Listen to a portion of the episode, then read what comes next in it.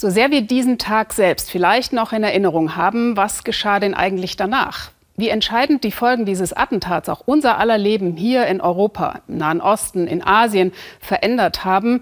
Vera Rudolph und Volker Schwenk haben das zusammengefasst, auch mit Stimmen unserer ARD-Mitarbeiter vor Ort. Im August 2021 am Flughafen in Kabul. Menschen klammern sich verzweifelt an US-Militärflugzeuge. Die Amerikaner ziehen ihr Militär nach 20 Jahren ab. Das Ende und der Ursprung des Einsatzes jeweils eine Katastrophe.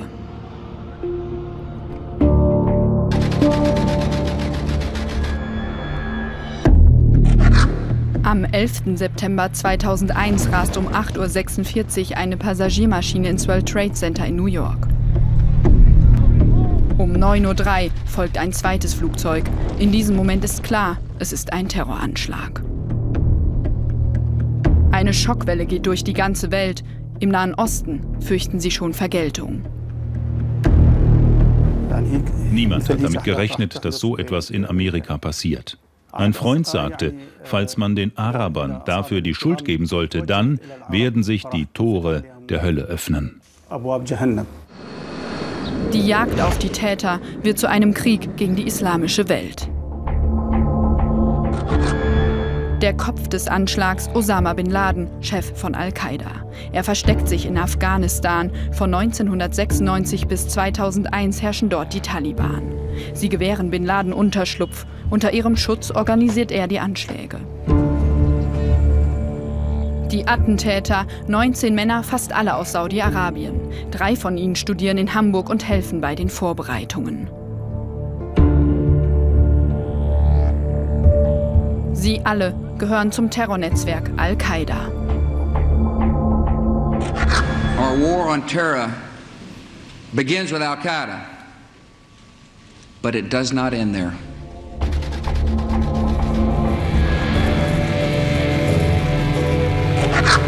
Im Oktober 2001 beginnt der US-Einmarsch in Afghanistan.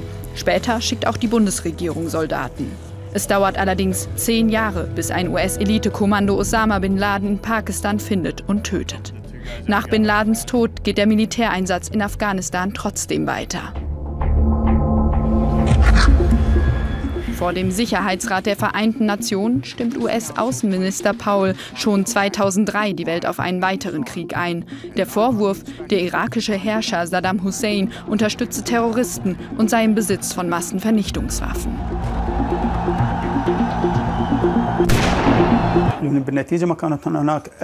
Es gab keine Massenvernichtungswaffen im Irak und der Irak hatte nichts mit dem 11. September zu tun. Falls der Irak Massenvernichtungswaffen gehabt hätte, dann hätte er sie verwenden können im Krieg gegen die Amerikaner, als die den Irak überfielen. Die USA stürzen Saddam Hussein. Danach brechen die staatlichen Strukturen des Iraks in sich zusammen. Alle Anhänger Saddam Husseins verlieren über Nacht Jobs und Einkommen. Viele radikalisieren sich. Es entsteht der sogenannte Islamische Staat. Im Krieg gegen den Terror wächst der Terror auch in Europa.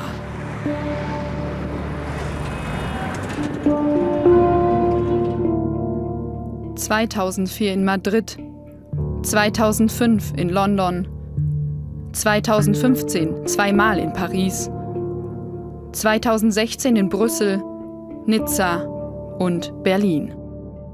2017 in Manchester. Die Folgen des Kriegs gegen den Terror sind bis heute zu spüren. Die meisten Menschen, die ihr Leben durch Terroranschläge verlieren, sind Muslime im Nahen Osten. Allein im Irak sterben im Krieg gegen den Terror eine Million Menschen. Der 11. September hat den Irakkrieg verursacht. Der Irakkrieg hat sehr viele Menschen radikalisiert in der Region. Für viele Menschen äh, waren halt die Amerikaner die Bösen oder Bush der Terrorist, äh, der in ihr Land einfiel. Und es, es war halt katastrophal. Nach 20 Jahren Krieg gegen den Terror sind die Taliban in Afghanistan zurück an der Macht, wie schon vor 2001. Terroristische Organisationen könnten auch im Irak das Vakuum füllen, das abziehende Truppen hinterlassen. Es ist, wie es begann, eine Katastrophe.